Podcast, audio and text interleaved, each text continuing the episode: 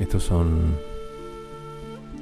fragmentos del libro El cuarto camino de Uspensky.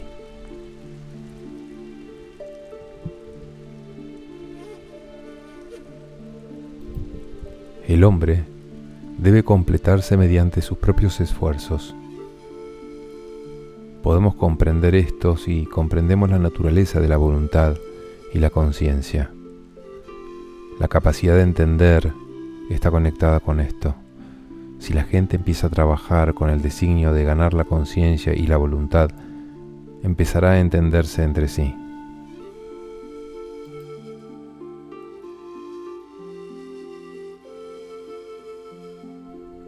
La conciencia es una fuerza, y la fuerza solo puede desarrollarse venciendo los obstáculos.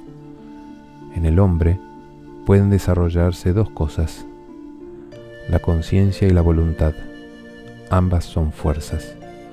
Si el hombre vence a la inconsciencia, poseerá la conciencia. Si vence a la mecanicidad, poseerá la voluntad. Si entiende la naturaleza de los poderes que puede lograr, será claro para él que aquellos no pueden ser dados. Estos poderes deben desarrollarse mediante esfuerzo.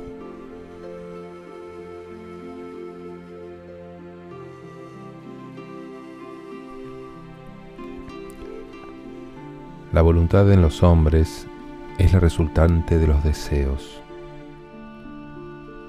La voluntad es la línea de los deseos combinados. Y como nuestros deseos cambian constantemente, no tenemos una línea permanente. De modo que la voluntad corriente depende de los deseos y podemos tener muchos deseos que marchan en direcciones diferentes la línea construida a partir de todos estos ángulos es la resultante. Esta es nuestra voluntad. Un día puede ir en una dirección y otro día en otra dirección. Y pensamos que es una recta. De modo que es realmente la resultante de nuestra ceguera.